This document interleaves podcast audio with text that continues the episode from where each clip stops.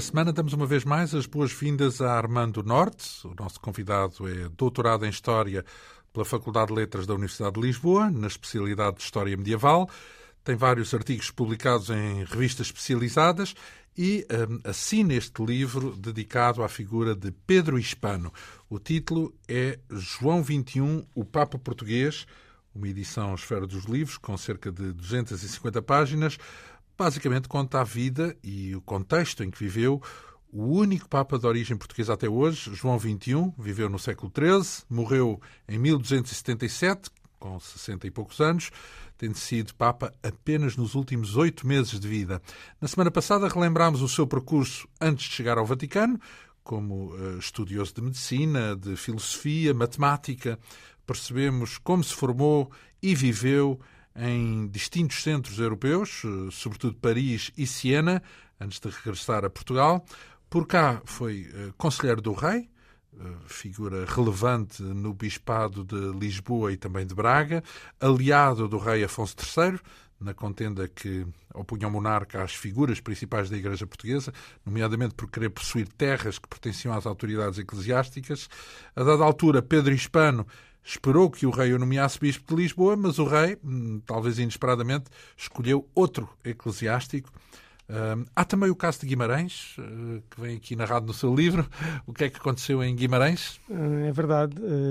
Guimarães pode ser um bom espelho daquilo que foi a relação entre um, Dom Afonso III, rei de Portugal, e Pedro Leão, na medida em que um, se trata de uma posição numa, num priorado, numa igreja muito importante da época, Uh, que era a Igreja Colegiada de Guimarães, uh, muito importante também até pelo que significava em termos simbólicos em relação à fundação da, da nacionalidade, portanto situada num, num centro um, de grande importância, nevrálgica até do ponto de vista territorial, e, e, essa, e, e houve uma contenda bastante grande que marca muito, como eu dizia, a relação entre Pedro Espano e Afonso III. Isto na medida em que Pedro Espano uh, começa por ser nomeado para prior da Igreja, portanto, a função mais importante dentro da Igreja, num primeiro momento, um, e depois, eh, por tribulações várias, acaba por ver essa situação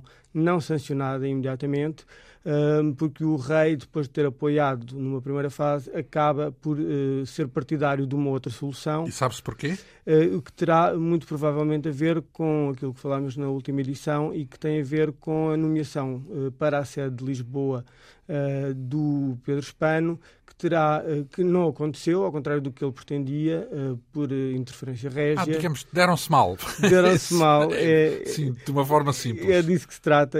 deram-se mal e, e isso refletiu-se depois em todo este. Mas podia ser ao contrário, podia ter compensado pelo facto de não lhe ter dado Lisboa? Podia, podia, mas as relações devem ter ficado mesmo deterioradas, deterioradas ao ponto de isso uh, ter essas consequências. E diga-se de resto que foi uma longa batalha judicial eh, travada entre as partes que acabou finalmente com a nomeação uh, definitiva de Pedro Espano. Uh, mas não sem terem decorrido cerca de 15 anos de polémica em torno mas da. A nomeação em Guimarães? A nomeação para prior de Guimarães acaba por acontecer por sanção do Papa, na altura, um, e, e, portanto, contra aquilo que seriam as intenções do rei, acabou por ficar com, com a posição. Então, antes disso, ele chegou a ser conselheiro do rei, certo? Certo. Uh, isso tem a ver com um momento uh, que parece ser uh, o momento do regresso de Pedro Espano depois da sua peregrinação pelos meios universitários. Quando regressa a Portugal em cerca de 1250, ele está muito próximo de Afonso III, é, é conselheiro dele, ele é assim tratado inclusivamente em alguns documentos, portanto sobre isso não restam dúvidas, e, e é inclusivamente nomeado para posições de importância, uh, nomeadamente numa reunião das Cortes, que também creio que já aludimos na, na última vez que falámos, e, portanto, sim, uh, trata-se de, um, de, uma relação, no princípio, pautada por uma grande harmonia, mas que pouco a pouco se foi deteriorando consideravelmente.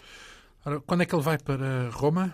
Ele vai para. Ele é nomeado como Bispo de Roma em 1276. Mas para o salvar desta situação de conflito com o rei? Não. Uh, não, uh, porque ele, a partir de certa altura, uh, parece estar bastante recostado junto da, da sede de Roma tanto assim que ele acaba, depois de ser prior de Guimarães, por conseguir aquela que era a posição mais importante dentro do reino português, que era a de bispo da principal sede do reino, na altura a sede de Braga que era considerada o arcebispado, o único arcebispado de resto de Portugal, portanto, era o, o, bispado que dominava todos os outros bispados e ele consegue ser a primeira figura da Igreja Portuguesa. Há alguma razão para essa dominância em Braga? Uh, a questão de Braga tem muito a ver com os primórdios da nacionalidade. Uh, desde, aliás, até desde um momento anterior, uh, Braga, nos tempos da, dos primeiros cristãos, portanto, ali logo no que chamamos hoje a Antiguidade Tardia, já era, no território português, um bispado. Portanto, era um bispado bastante antigo um, e, e afirmou-se uh, depois ainda então, mais. É o mais importante porque é o mais antigo. É, é um dos mais antigos, juntamente com Compostela, que também tinha uma. Ah, mas, não, mas não em Portugal. Mas não em Portugal, sendo que estavam relativamente próximos e durante algum tempo em que não havia uma definição exata das fronteiras, ou, e mesmo numa fase posterior, há uma certa rivalidade entre os dois bispados. Mas em todo o caso, daquilo que acabaram por ser as fronteiras definidas do do Estado português, do, do reino português, eh, Braga era a mais dominante. O, o primeiro arcebispo de Braga, eh, depois de, da nomeação de Afonso Henriques como rei de Portugal, foi Dom João Peculiar, uma figura também muito importante na, na questão da independência. E, e, portanto, tanto historicamente como simbolicamente, uh, Braga tinha um foi sempre peso muito... político, então, pelos vistos, tinha, não é? Tinha, Eram influentes. Tinha, tinham grande capacidade porque se instalavam muitas vezes um, junto das próprias cortes, como conselheiros E tinham influência também. então também em Roma, certo? Alguma, uh, porque sendo o arcebispado, uh, prevaleciam sobre as outras igrejas da Península. Vamos cá ver, e peço desculpa pela, pelo leigo, pela minha costela leiga, uh, bispo e arcebispo não é a mesma coisa? tecnicamente, eles são equiparados na medida em que ambos são bispos. Portanto, o, o arcebispo é também ele próprio um bispo.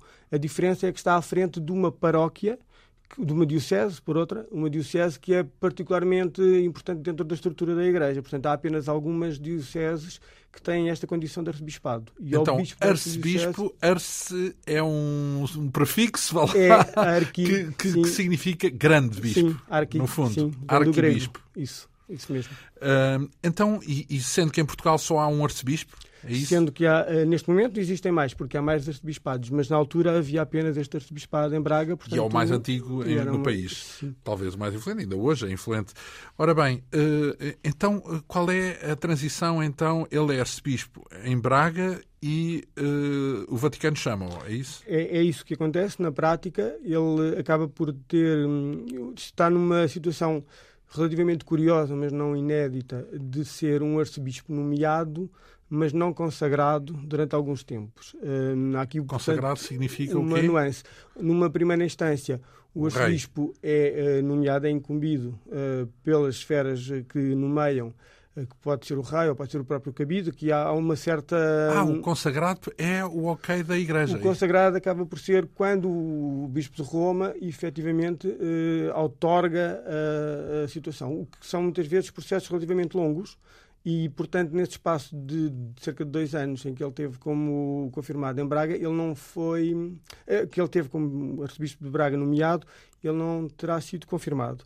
Um, e a confirmação... Mas por um motivo político ou só mera, mero por desfazamento de. Circunstâncias, diria, administrativas, meramente, e, e depois há uh, esta interposição da chamada uh, catedral. Portanto, ele não tem tempo para ser confirmado. Antes disso, ele é uh, resgatado para próximo da, da Igreja de Roma e para integrar o Colégio dos Cardeais. o Colégio dos Cardeais são um conjunto de bispos eh, de algumas igrejas eh, eh, bastante específicas. Portanto, ah, elege o Papa, começa logo por aí, não é? Sim, são eleitores? São eleitores, são, eles é que fazem, e nesta altura em particular faziam. E quem é que o chama? É o Papa, então? É o Papa, é uma nomeação nesse sentido política. Falamos do, não é do Papa Adriano V ou Gregório X? Não. É com, com o Gregório X que ele é nomeado Papa. Uh, ele está. Ele quem? Ele, Pedro Hispano. Com Gregório X, que é nomeado Papa? Peço Como desculpa, assim? Cardeal. Eu Ah, perdi-me perdi na. Porque ele vai ser Papa, não é? Mas, mas- e antecipei. Sim, Sim. eh, eu estava-me a referir, estávamos, aliás, de resto a falar do. Então, ele vai para Roma e o Papa é Gregório X. Isso, e quando, é quando ele é chamado a, a- a ser bispo de uma igreja, que é a igreja de Túsculo, que é uma das igrejas eh, suburbicárias de Roma. Isto quer dizer que é uma das principais igrejas hum, que está eh, nas proximidades eh, da igreja de Roma. Portanto, há um conjunto de igrejas que numa fase Isso inicial... já é significativo ou não? É, é porque são, um- são neste lote que os cardeais eram nomeados, era, era por serem titulares dessas igrejas em particular. Então, mas o que tem Pedro Hispano de especial para ocupar um lugar de tão. Elevada, Sim, sim, elevado de grau dentro da, destaque. da igreja. Hum, há duas, Gregório X engra- engraçou com, há duas com condições, ou diria se calhar Política? até três, eh, que podem estar na base dessa chamada.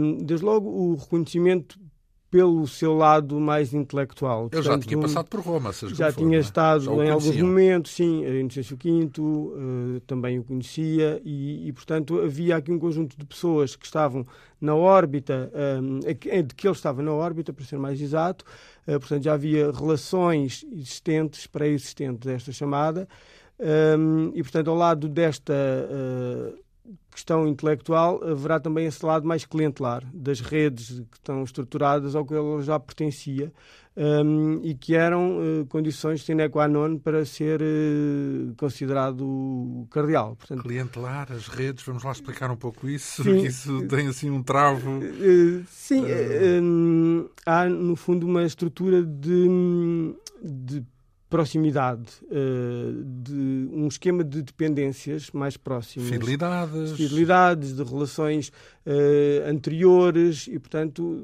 de estarem a navegar em circuitos muito próximos. E era dentre das pessoas mais próximas que geralmente Mas se era recrutava. nessa- porque hoje em dia, quer dizer, por acaso mais recentemente uh, houve papas que não eram italianos, não é? Mas quase sempre o domínio era o- os papas italianos, foi completamente dominante.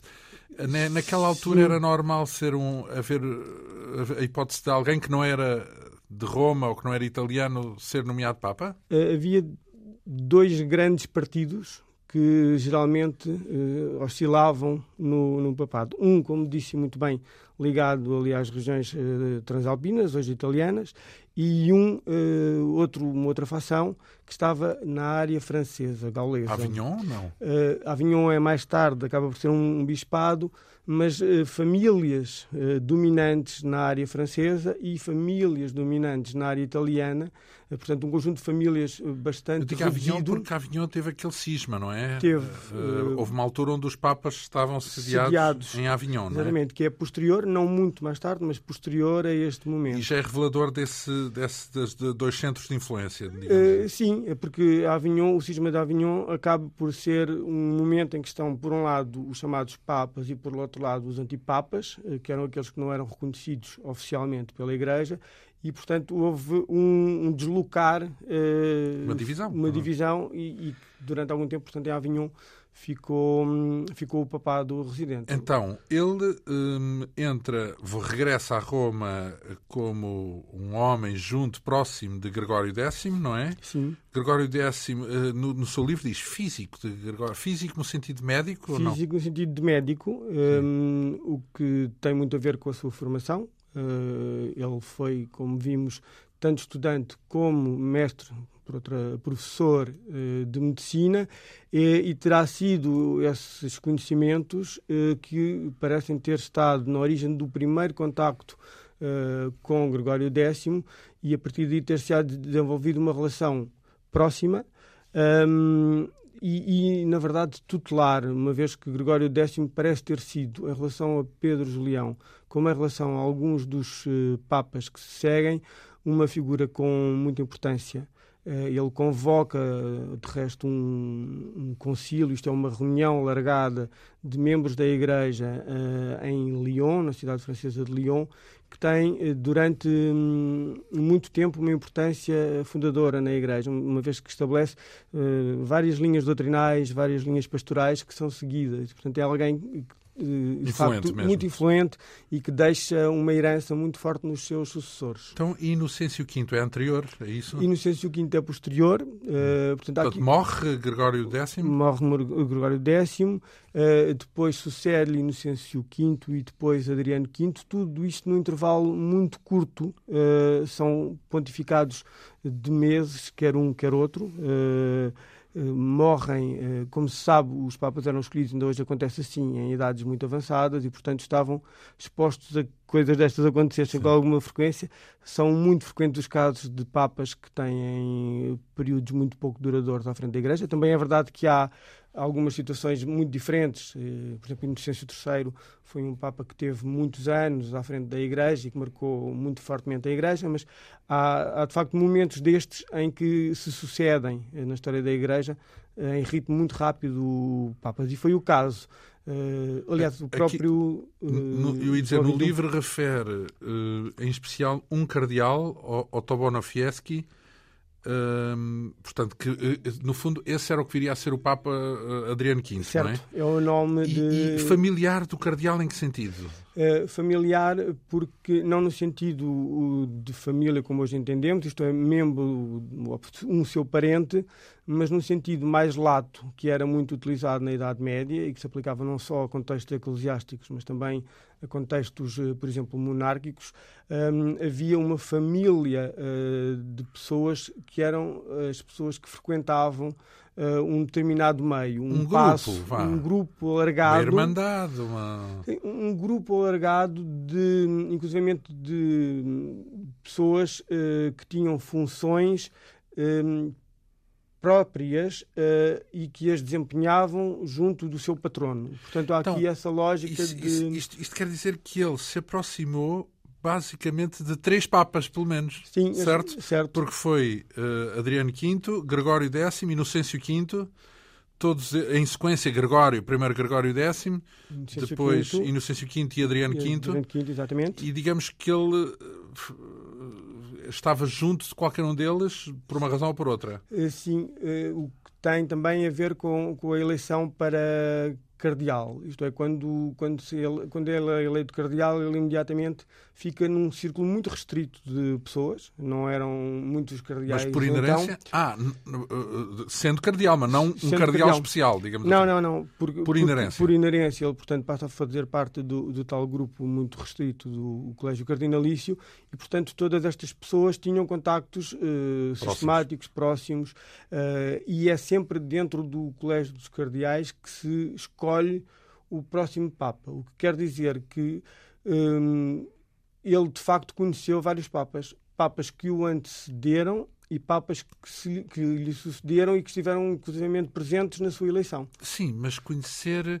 Eh, bem, agora os, os cardeais também conhecem outra coisa, é trabalharem próximo, ali ao lado, não é? Sim, sim. Portanto, serem. Ser, uh, enfim, é algo mais. Está, está em Roma, até porque os cardeais não passam o seu tempo todo. Os cardeais vivem o tempo todo em Roma? Uh, podem viver em Roma, têm períodos, uh, muitas vezes, de algum afastamento, porque as próprias uh, natureza da função. Mas não é o caso pastoral... dele, porque ele não é cardeal de Lisboa, não é? Não, não. Ele, eles estão, ele, está, ele é cardeal em, em Roma. Roma. Portanto, ele, ele, ele tem a tutela de uma um, igreja que está em Roma.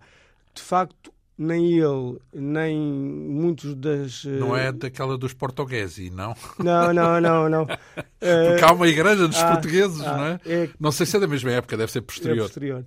Ele, ele é cardeal da, da igreja de Túsculo e, portanto, uma dessas tais igrejas, sete igrejas que estavam muito próximas da Igreja de São Pedro, que é a primeira de todas, e, portanto, aquilo funciona como sendo uma, uma esfera alargada de influência. As igrejas mais importantes são uh, a Igreja de Roma, depois as igrejas que estão dentro da jurisdição romana, e aí são as mais relevantes, incluindo a dele. E depois, numa esfera cada vez mais alargada, as outras acabam por ter eh, pesos diferentes. Então vamos cá ver. Adriano, estes papas morrem todos de velho, certo? Porque Sim. às vezes andam em histórias de venenos e com outras coisas, não? É, é verdade. Eh, mortes que acontecem, que acontecem eh, assim indisposições súbitas inusitada, acaba por haver sempre o espectro de, de um possível uh, cabala, de um atentado. Uh, o próprio Papa João XXI, quando morre, também há umas certas teorias da conspiração, mas nada disso, pelo menos, é fundado uh, ou, ou, há provas efetivas. É, são apenas especulações. São especulações e suspeitas. Então, como é que ele chega? Portanto, Adriano V morre, como é que ele chega então à posição? Porque ele é o sucessor, certo? É eleito Papa a seguir. Isso. Uh, ele um, acaba, acaba por ser. Um, há um, aqui um breve parênteses apenas para uh, explicar que, apesar de ele ser nominalmente Bispo de Roma, uh, na época em que estávamos em que ele foi Papa e os Papas que imediatamente lhe sucederam, a sede efetiva da governação não estava em Roma, uh, estava numa pequena cidade relativamente próximo de Roma, uns 150 km a norte de Roma, chamada Viterbo.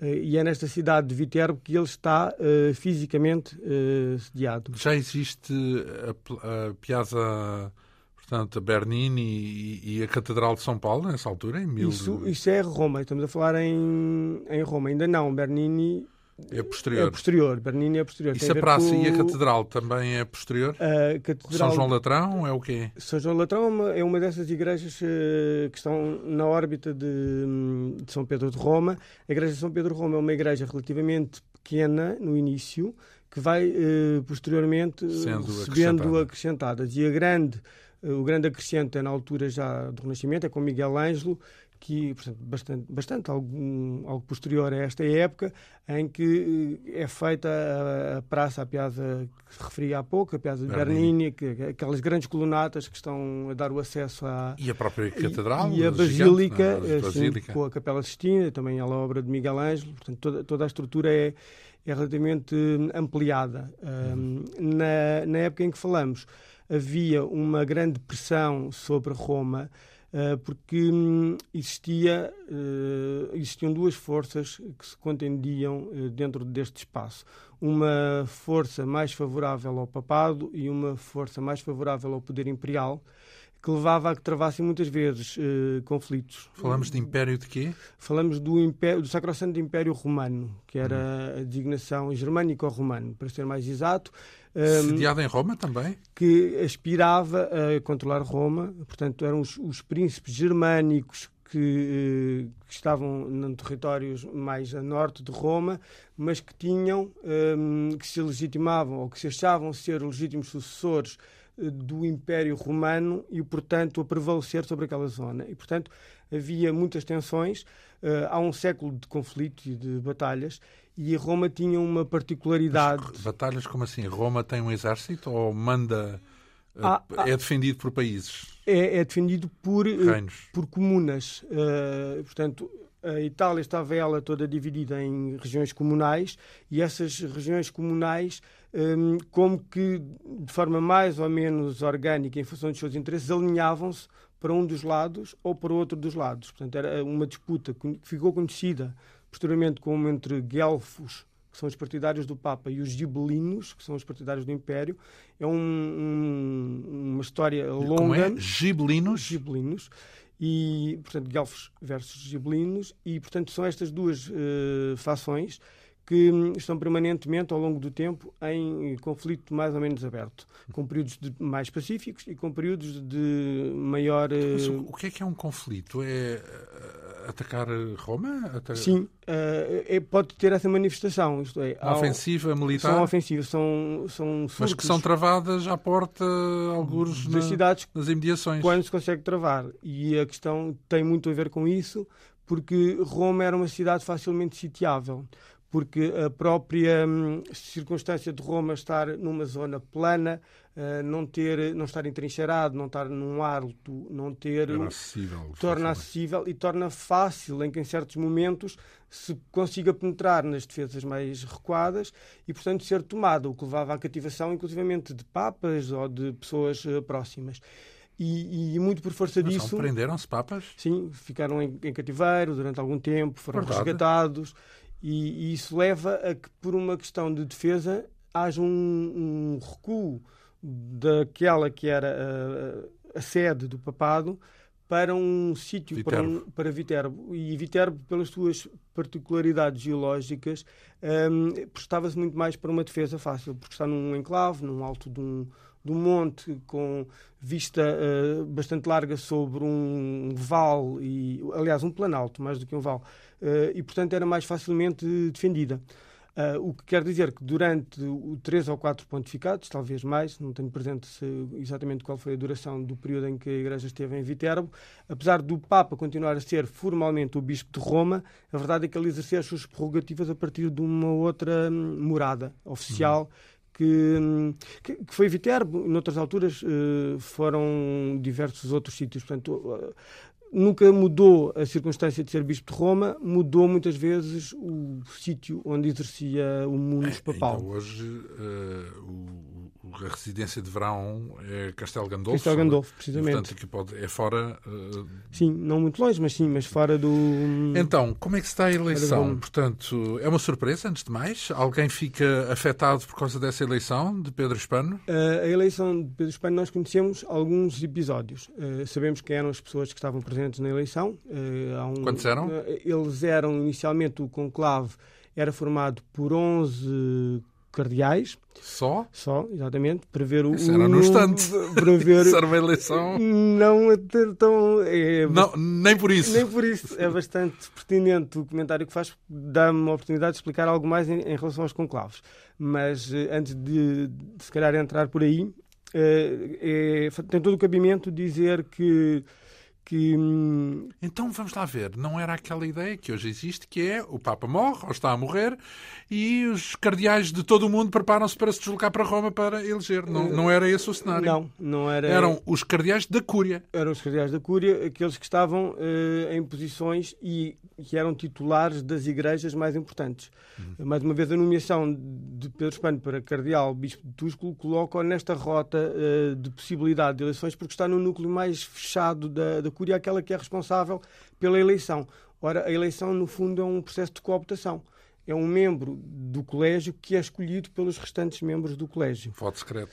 Uh, o, voto, o voto, sabemos que é um voto numa circunstância especial, é um voto numa situação de conclave, uh, o que quer dizer que eles estão num ambiente fechado, um, e, e, até em condições muito curiosas, porque não têm acesso ao exterior e têm uma situação. Estamos a falar hoje ou na época? Estamos a falar na época. Uh, hoje também não, não é? Mas... Hoje, sim, hoje continuam, continuam fechados. Aliás, sim, o conclave continua a exercer-se muito de acordo com estas lógicas, Tradição, ainda que de uma forma mais alargada e envolvendo mais pessoas.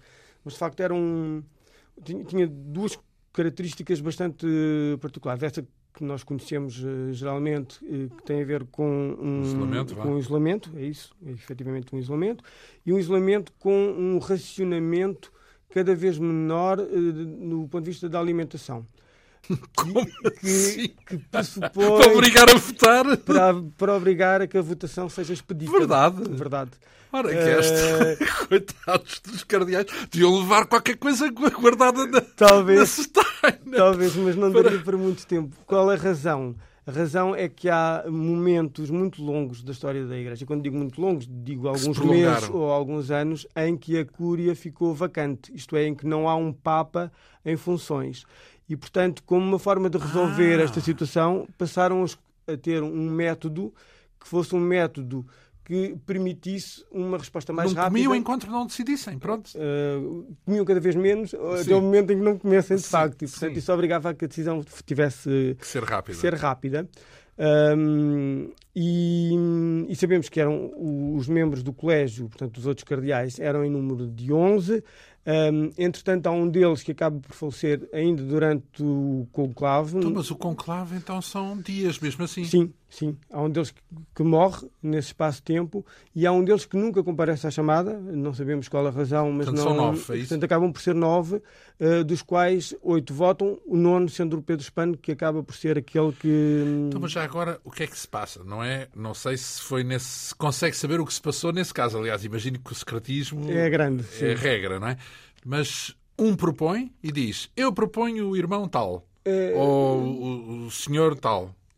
como diz, há alguma opacidade em relação a estes procedimentos, não sabemos exatamente. E podem ser várias as formas, imaginamos nós, em que isso aconteça. Pode ser uma proposta de alguém que coloca um nome. Mas não é o próprio que diz eu quero ser Papa. Não, eu... à partida não. À partida não é não alguém que propõe. alguém que propõe ou então já uma sensibilidade existente em relação a uma pessoa que leva a que escolha. Pode haver vários nomes. Então, e no caso de Pedro Hispano, foi rápido, não foi? Como é que foi? Uh, foi uma questão de dias, aliás, das próprias circunstâncias. O, para o padrão é rápido, é isso? O que para o padrão é rápido, portanto, o, a, a, figura do, do colégio cardinalício e do conclave tinham sido implementados muito recentemente. Tem a ver muito com, com Gregório X e com esse tal concílio de Leão, onde as normas do conclave são mais apertadas, no sentido desse, dessa redução nos alimentos, e, e, portanto é difícil saber exatamente o que se passou. Uh, parece, uh, à luz do que conhecemos e daquilo que são as sensibilidades da época, que Pedro Espano pode ter aparecido, e há uma boa explicação, atendendo a que não vem nem do lado francês, nem do lado italiano, que seriam as tais uh, famílias ah, mais importantes, da balança, é isso? como uma terceira via capaz de viabilizar um entendimento que de outra maneira uh, não ocorreria e que podia levar a uma destabilização. Portanto, há aqui pelo menos essa especulação razoável mas e ele dava-se igualmente bem com as duas partes, é isso? Poderia ser uma figura relativamente equidistante, sim. Uh, pelo menos não tinha um, um, nexo muito evidente com. Não estava comprometido. não estava comprometido e poderia aparecer. Aliás, é uma boa razão para justificar o porquê de ter uh, rompido. Não seria o único que teve nessas circunstâncias, mas ter introduzido aqui um, uma quebra no padrão, no padrão mais habitual dessas tais famílias que recorrentemente forneciam membros para o Colégio dos Cardeais e para o Papado, porque há aqui, uhum. ao longo do tempo, se formos olhar para as uh, famílias, nesta época medieval, uh, a escolha do Papado uh, e do Papa é feita em circuitos muito reduzidos de prevalência de famílias importantes. Aliás, é toda a tradição do Renascimento, em que temos duas ou três grandes famílias em Itália que sistematicamente. Bem, ao falar de famílias, já lançam... está a falar de política, certo? Certo, evidentemente. Portanto, que é dos meus, é dos deles, é que... etc.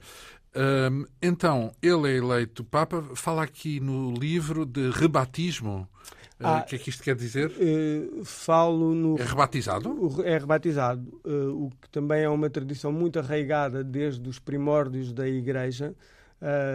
Tanto quanto se consegue recuar ao quinto século um, da era cristã, em que começa a haver uma prática, nem sempre seguida, mas cada vez mais seguida, até o momento em que começa a ser consensual, em que os uh, papas uh, escolhem para exercer o, o seu munus, uh, o seu, a sua função, escolhem um nome um, que não o seu nome próprio para o fazer. Portanto, nesse sentido, ah, eles rebatizam-se.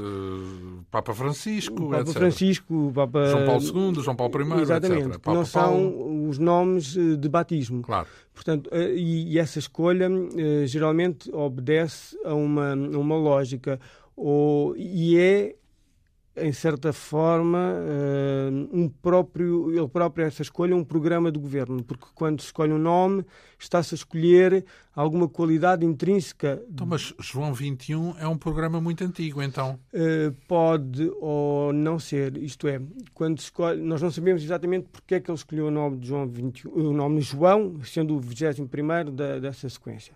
Um, mas, 21 ou 20, não é? Sim, teremos a oportunidade. Há aqui a dúvida porque não houve um João 20. Exatamente. Houve um João 19 e passou para João 21. Houve um salto na, na sequência. Na numérica. Na... Poderemos uh, falar sobre isso porque é também uma, uma curiosidade. Uh, mas isto não era substituição não, não, não. do número 20. Uh, eh, aparentemente não. Mas um, dizia eu que, que havia aqui, portanto, uma, uma um programa um no nome. Programa escolha, no nome. Uh, e esse programa podia ter a ver uh, com, um, por exemplo, a figura de um, de um apóstolo, e João enquadrar-se-ia presumivelmente nessa, nessa lógica, ou um, que não um apóstolo, temos, por exemplo, também o João Batista, que é uma figura uh, que, muito importante da Igreja. Mas houve Papa João Batista? Ou João já, é, já quer dizer tanto uma coisa como outra? Pois era isso que eu estava a tentar uh, levantar enquanto possibilidade de escolha. No fundo, estava a dar aqui algumas alternativas, o que é que podia ter movido, porque não sabemos em rigor, o que é que podia ter movido a escolher. João podia ser o apóstolo apóstolo e podia ser João Batista. Podia ser o apóstolo, podia ser o João Batista, podia ser algum Papa que teve o mesmo nome de João e que o tenha antecedido. Portanto, há aqui ah, várias então há... possibilidades. Eh, de, de definição eh, para a escolha deste nome. O, o, que sabemos é que essa escolha não era uma escolha, em certo sentido, inocente, era uma escolha que significava alguma coisa para o Papa que, fazia, que a fazia. Portanto, ele, quando o fazia, estava a homenagear uma pessoa uh, e estava a seguir as pisadas dessa pessoa. Uh, o que acontece é que quando, por exemplo, agora o atual Papa Francisco escolhe Francisco, é, não sei se é o primeiro, mas imagino, é o primeiro, é o não é? Na primeiro, história, sim. O que significa muitas dezenas de papas que, que fizeram uh, escolhas diferentes. mesmo. Sim. Uh, e aí é uma escolha totalmente original e podemos imaginar o que isso é. também representa. Sim, Uh, o que... João Paulo também foi uma novidade, sim. houve um primeiro, só que depois esse primeiro praticamente não... não, não teve muito pouco tempo. Muito sim. pouco tempo e... e... o segundo já há de ser... Uma... Provavelmente uma referência a esse uma primeiro. referência ao primeiro, não é? é sim. No caso do Papa Francisco, como observou, é, é bastante interessante uh, percebermos como essa escolha muito, é reveladora. É, é reveladora, muito na linha daquilo que eu dizia. Porque o Papa Francisco, ao escolher. Mas não, já agora, porque ele depois, quando. Eh, estamos aqui a transversar um bocadinho, Sim. mas pronto, porque o nosso sujeito é o Papa João XXI. Certo. Mas um Papa Francisco, quando escolhe uh, Francisco, é o primeiro franciscano? É o primeiro Papa franciscano? Eh, ele não é, ele não é franciscano de ordem, ele é um Papa jesuíta. Uh, mas portanto, adepto, da Companhia de admirador... Jesus, mas um admirador de São Francisco. Um, e, portanto, quando... Não é tradicional haver rivalidades entre essas ordens? Pode, pode haver, pode haver. E há momentos da história da Igreja em que elas foram concorrentes. Por exemplo, são frequentes as, as querelas entre franciscanos e dominicanos, de um lado, que são ambas um, formações mendicantes, que se dedicavam à mendicância e que tinham papéis muito semelhantes, mas que tinham uma certa rivalidade intrínseca. Uh, mas o que é certo é que depois também isso há, se aplaina de alguma maneira e, e, não há neste momento, creio eu, entre jesuítas e franciscanos qualquer problema. Então, mas e não houve papas jesuítas, dominicanos? Sim. Uh, de, de, todas as ordens, não, porque há tantos papas. Sim, é? sim, sim, sim. Já houve franciscanos também. Já houve franciscanos, já houve trinitários, já houve. Portanto, a maior parte das ordens, todas as ordens já estarão papas. representadas por, por papas mas é aqui a figura do Papa Francisco, e como disse, estamos um bocadinho fora do, do tema, mas é interessante na linha daquilo que eu expunha, uh, percebermos o programa. E o programa do Papa Francisco é o programa de São Francisco de Assis, é o programa da proximidade às pessoas, do programa do despojamento, do contacto, do afeto, um, o que é eh, muito sintomático de uma maneira de estar e, e percebe-se facilmente a escolha olhando à ação.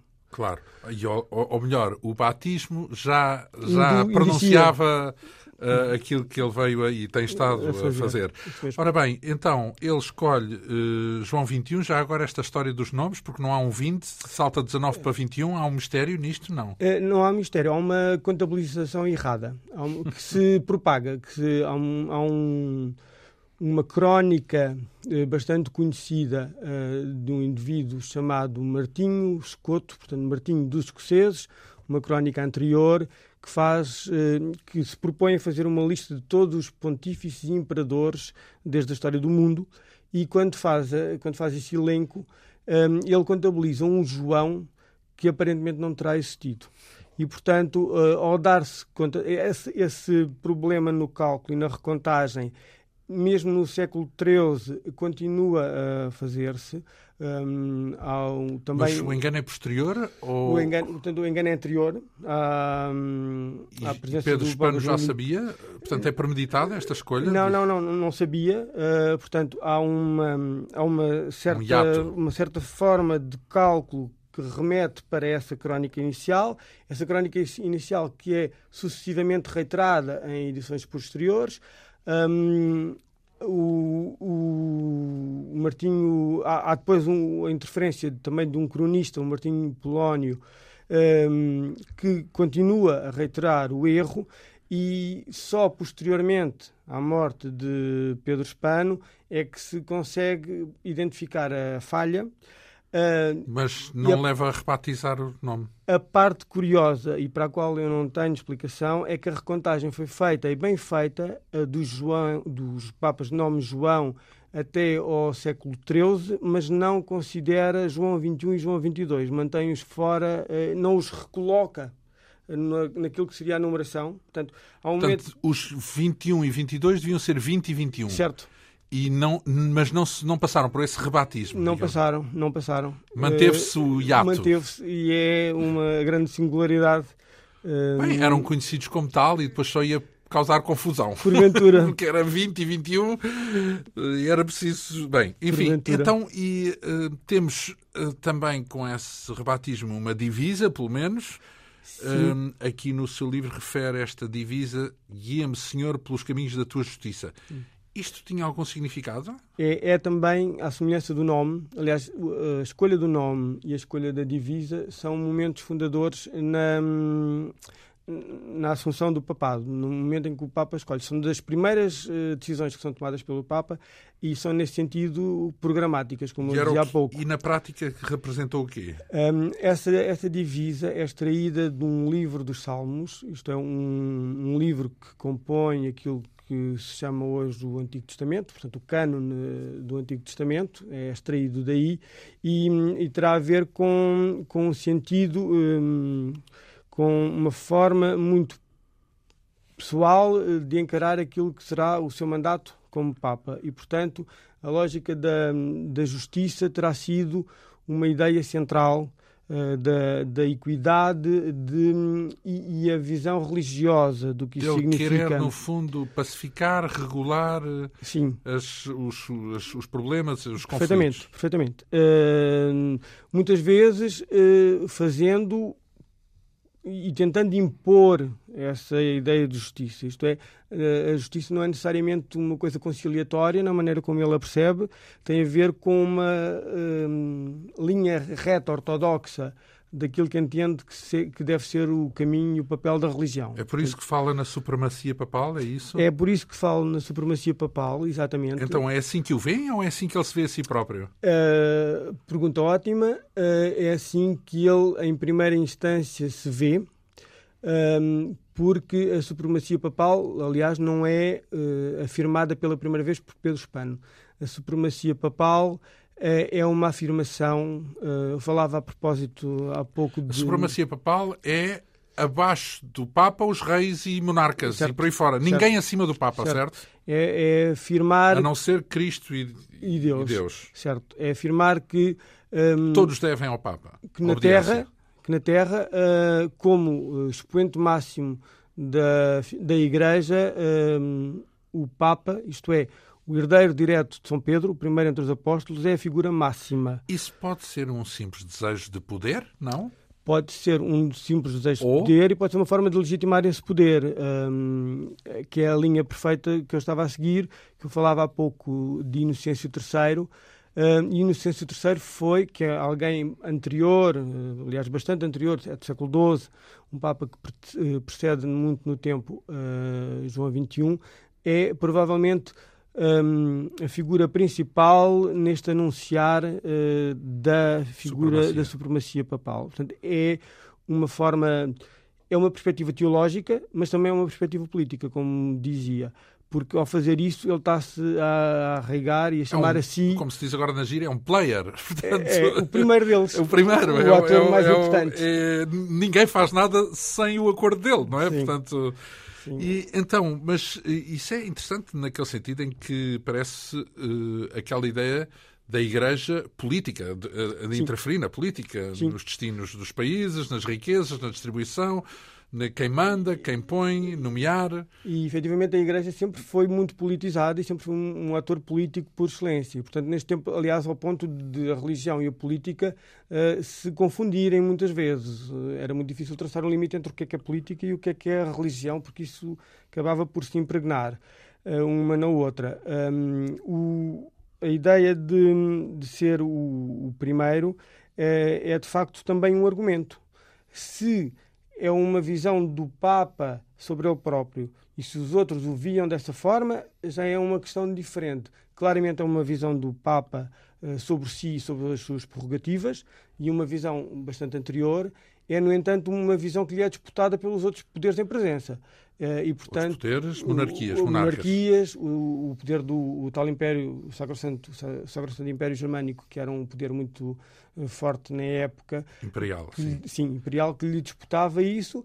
Um, mas é verdade que nos séculos XII e nos séculos XIII isso era uma, uma evidência então, dificilmente contornável. Mas significa também que ele, eh, ao proclamar essa supremacia papal, vai interferir então na política, é? Vai regular conflitos, é isso? Sim. Portanto, é um dos principais há, papéis. Há, há, este conflito que descreve aqui no livro entre o rei de França e o rei de Castelo e Leão. Sim. Uh, por exemplo. É também uma situação que. Isto, isto, isto ele não pode torcer aqui a coisa a favor do seu país de origem, porque estamos a mexer com Castela, não é? Estamos. Portanto, Castela... porque ele não regula conflitos com Portugal, não é? é acaba por, eh, por ter uma, uma interferência com, precisamente com Afonso III, aquele, aquele rei de quem foi muito próximo e de quem se afastou, ele acaba por, a certos momentos, ter que ser chamado a intervir e a dirimir uma polémica E Afonso III uh, uh, respeita-o? Porque ele tem um historial de Sim. conflito, não é? pois, o respeito aí uh, respeito ao, uh, sim, até porque há mecanismos uh, do próprio Papa se fazer respeitar, porque os, os Papas cobravam dízimas, portanto, tinham pessoas no terreno, os comissários apostólicos, que faziam valer. Portanto, não tinha outro remédio, em suma. Sim, tinha uma estrutura própria. Muitas vezes hum, não concordavam e era isso que abria aos conflitos. Depois havia aqui uma tensão permanente para ver qual, por quanto tempo é que se conseguia manter. Era também muito frequente que essas uh, questões acabassem com situações de excomunhão que depois eram revogadas às tantas uh, no leito da morte, uh, temendo a possibilidade de cair no, no inferno, e temos que perceber que isso para os homens da época medieval era uma possibilidade muito concreta, e muito, portanto, muitas vezes na iminência da morte um, essas situações acabavam por se resolver porque uh, e as comunhões eram retiradas, portanto havia aqui Não um... queriam deixar pendentes. Pois, não queriam deixar problemas que lhes mais tarde poderiam sair caro. A questão a que aludia sobre... Então, antes de mais, eles entraram em confronto porquê? Dom Afonso III e, e o Papa, João XXI? Uh, eh, tem, tem, a ver com a história de que falámos antes, um, da tentativa de Dom Afonso III centralizar. Aliás, uh, Dom Afonso III passa a história de Portugal como um dos principais reis centralizadores e ao fazer isso ele hum, fez-lo à custa, sobretudo, da Igreja e de alguma nobreza, mas sobretudo da Igreja. Expropriou terras, uh, recursos, rendas e, e, portanto, isso levou a que a Igreja portuguesa reclamasse junto do Papa e, efetivamente, o Papa o que procurou foi impor sempre uh, o respeito.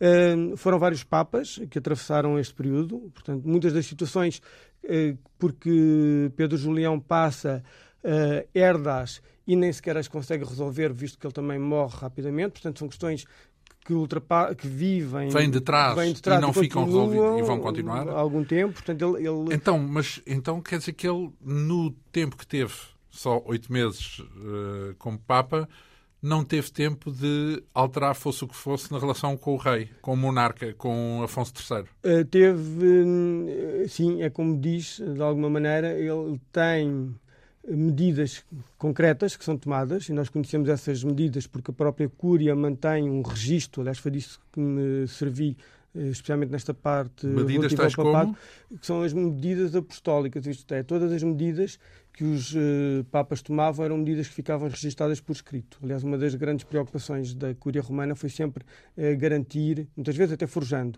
a existência de documentos. E, e qual era o conteúdo dessas? E, e esses conteúdos de documentos foram sumariados, há algumas bulas que sobrevivem e há um registro com sumários dessas, desses documentos que nos permitem reconstituir esses momentos que nos permitem saber, por exemplo, como disse há pouco, que entre uh, Filipe III de França e Afonso X o Sábio de Castela disputaram uh, o Condado de Navarra e, portanto, que o Papa foi chamado a intervir. Portanto, isso dá-nos pistas. E interveio no sentido de eles se entenderem ou decidiu a favor de um intervém, deles? Neste caso, no sentido de resolver a favor do monarca francês Um, Olha que estranho, não ser do lado de Castela. Castela. Outras, outras, uh, outros poderes, eventualmente, uh, teriam pesado na, na circunstância da decisão. Ou, ou por simplesmente um arbítrio. Bem, antes de mais, França tinha também o seu peso específico muito, muito grande, elevado, muito não é? Grande, muito, muito grande. grande. Uh, e depois, depois ele também uh, interfere nesta luta pelo título de Imperador dos Romanos, não é? Sim. Entre Carlos de Anjou e Rodolfo de Habsburgo. Uh, falámos há pouco do poder imperial. Ora, o poder imperial era um poder um, que se opunha ao, ao, poder apostólico, uma vez que tinham uh, aspirações comuns a territórios, mas também dentro do próprio poder imperial havia reivindicações uh, de quem é que seria o imperador. Isto é, havia várias famílias, como acontece muito também nas monarquias, de possíveis uh, herdeiros da coroa. Portanto, uhum. havia vários pretendentes e hum, neste caso havia dois pretendentes. E ele decidiu a favor de? E, e ele, na altura, foi mais favorável a Carlos d'Anjou. Mais uma vez aos franceses. Mais uma vez aos franceses. Pode ser significativo. Então vamos cá ver. Ele interveio, uh, foi Papa durante oito meses oito apenas. Meses, isso. Há alguma marca que o tenha distinguido dos outros Papas? Há linhas de força muito evidentes. Uh, que são muito tributárias, muito devedoras daquelas uh, de Gregório X. Há, uh, tais como? Tais como, por exemplo, a ideia de uma igreja única. É sabido que desde 1054, a altura em que houve o cisma, a igreja inicial ficou dividida em dois grandes blocos. O bloco cristão. Mas a união no sentido da unificação ou no sentido de subjugar outra, uma, uma, parte à outra? No sentido, eh, neste caso, seria, será mais próprio dizer eh, de subjugação. Um, isto porque há sempre a reivindicação do lado cristão, portanto, este, há, há, um corte, há de um lado a Igreja Ocidental, que nós chamamos Católica Apostólica Romana, e do outro lado a Igreja Oriental ou Ortodoxa, que está muito uh, assente no, na Diocese de Constantinopla. E, portanto, há, em 1054 há o cisma, esta divisão a ocorrer, e depois há uma tentativa muito forte, lançada pelo lado católico sobretudo com este concílio que falámos há pouco, eh, de Leão II, em que o Papa eh, Gregório X, na altura, procura, com um, algum aparente sucesso, um, eh, juntar estas igrejas, igrejas. Há inclusivamente dignitários da Igreja Oriental. Mas juntar a bem ou à força? Uh, juntar a bem, no sentido em que estavam a procurar uh, juntar as partes, eh, mas sempre eh, manifestando a prevalência da Igreja de Roma como sendo a principal. Portanto, Talvez explique porque é que não conseguiram. Uh, sim, mas, mas porque não sei se a outra parte seria tão interessada assim. Exato. Uh, à partida parece haver Pelo um menos interesse. Hoje, porque alguma vez estiveram reunidas desde o cisma, não? Era isso, era isso que eu estava a explicar. Tiveram exatamente neste Concílio de Leão II, inclusive dignitários enviados pela parte de Constantinopla para negociar essa. Mas não chegou a haver essa mas nunca se. Mas era uma, uma ideia muito clara que se percebe dos documentos. E Pedro Hispano queria também. Queria também. Como queria uma outra coisa muito importante. Queria também, mas não fez nada de concreto, certo? Eh, Era chegou, apenas uma intenção. Chegou a enviar ele próprio uh, oficiais uh, da Igreja para, um, para o lado oriental para negociar. Aliás, ele envia-os e morre, entretanto, quando tem uma delegação a tentar negociar isso. O processo acaba por nunca ter uh, o fim, consequência. consequência. Portanto, as igrejas mantiveram-se até hoje afastadas. Então, uh, no fundo, ele morre como, já agora? Ele, ele, morre com o colapso do palácio, com o colapso de uma divisão do palácio onde soterrado? estava... Exatamente, soterrado. Não, não imediatamente... Mas um tremor de terra, não? Há, pode ter sido uma falha estrutural porque isto dá-se num momento em que ele está a ampliar uh, o palácio. Porque, e tem a ver com a história Mas de Viterbo. Está, está, a passar, está a dormir, está, não há, não, não está, Estará aparentemente, uh, isto é o que dizem as crónicas, temos que dar aqui algum desconto que temos que sempre dar nestas circunstâncias, mas aparentemente ele estaria a, a passear-se pela Câmara e a acompanhar o processo de ampliação. Uh, como Portanto, disse, um acidente um laboral acidente, das obras, sim, não é? Uma Portanto, contingência um estranha, uh, mas que, que, toda a gente está sujeita e hum, porque o... não é visto como alguma sombra de um atentado, não? Insinua-se, uh, depois insinua-se ao longo que alguém do tempo. empurrou uma pedrinha. Insinua-se ao longo do tempo, mas isso parece absolutamente desprovido de, desprovido de significado. Sim. O que sabemos é que ele estava em Viterbo. Viterbo era apenas um simples bispado. No período em que os papas vão para lá, eles querem dar uma dignidade maior ao, ao passo, que era então, um passo do bispo, e procuram torná-lo um passo maior. Vamos cá ver. Temos os minutinhos que nos Sim, sobram para fazer uma espécie de um balanço, não é? Porque tivemos Sim. um Papa português. So what? Portanto, foi relevante, eh, teve o seu peso, ficou na história, ainda há quem o estude uh, fora do, do, do, circuito mais académico. Do circuito, não, e do circuito português, do circuito sobretudo. Português. Sim. Um, vamos lá ver. O, o legado uh, de Pedro Julião é um legado, é efetivamente um, um, Papa, mas é um Papa que na história da Igreja não tem um significado uh, por aí além. Muito relevante. Sim. O seu pontificado é curto, o seu pontificado não é propriamente inovador, tudo o que faz, a, ideia, a própria ideia de cruzada, é, que também tem, que nunca acaba por se operacionalizar, mas para a qual faz um grande esforço, acaba por nunca eh, não, não, ter, eh, não se materializar. Um, mas, portanto, não deixou marcas impressivas na história da Igreja enquanto Papa. O seu grande legado é o legado intelectual é, é esse legado como resto, pensador, como pensador, uh, como médico, médico, como filósofo. Uhum. Um, então é mais Pedro Hispano do que João XXI. Fica para a história. Sentido, sim. E acho que o grande indício, o grande indicador que tem alguma coisa de metafórico, e foi assim que eu também fechei o livro, é, é um, ele é uh, no, na Divina Comédia de Dante Alighieri ele é considerado uh, um dos papas uh, mais importantes. Há uma referência direta? Há uma referência na Divina... Isso já é o suficiente para ficar na história. Na Divina Comédia. ah, pois. Uh, ele é colocado no, na quarta esfera, na coroa dos espíritos sapientes, portanto, no, no paraíso, e, mas a, a, razão pela qual ele é colocado é não pelo seu legado como Papa, mas por um livro, o, o, o Tratado, a Suma Filosofia, que ele deixou as suas 12 livros, é assim que ele, que ele nomeia, Dante Alighieri chama-lhe... As súmulas de lógica. Sim, as súmulas de lógica é pela via do seu pensamento e do seu legado enquanto autor que sobrevive, pelo menos de forma mais impressiva e Portanto, mais... Eh, Pedro Hispano, o intelectual, mais do que João XXI, o Papa, o Papa. não é?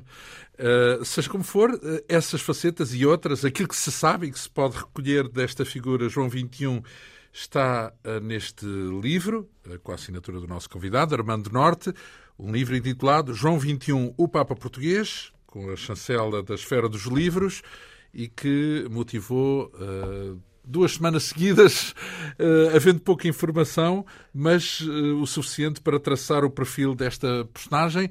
Armando Norte, muito obrigado por esta vinda aqui à Rádio Pública. Foi um prazer. Esta quinta essência teve a assistência técnica de Ana Almeida, produção, realização e apresentação de João Almeida. Obrigado pela atenção. Regressamos dois a oito dias.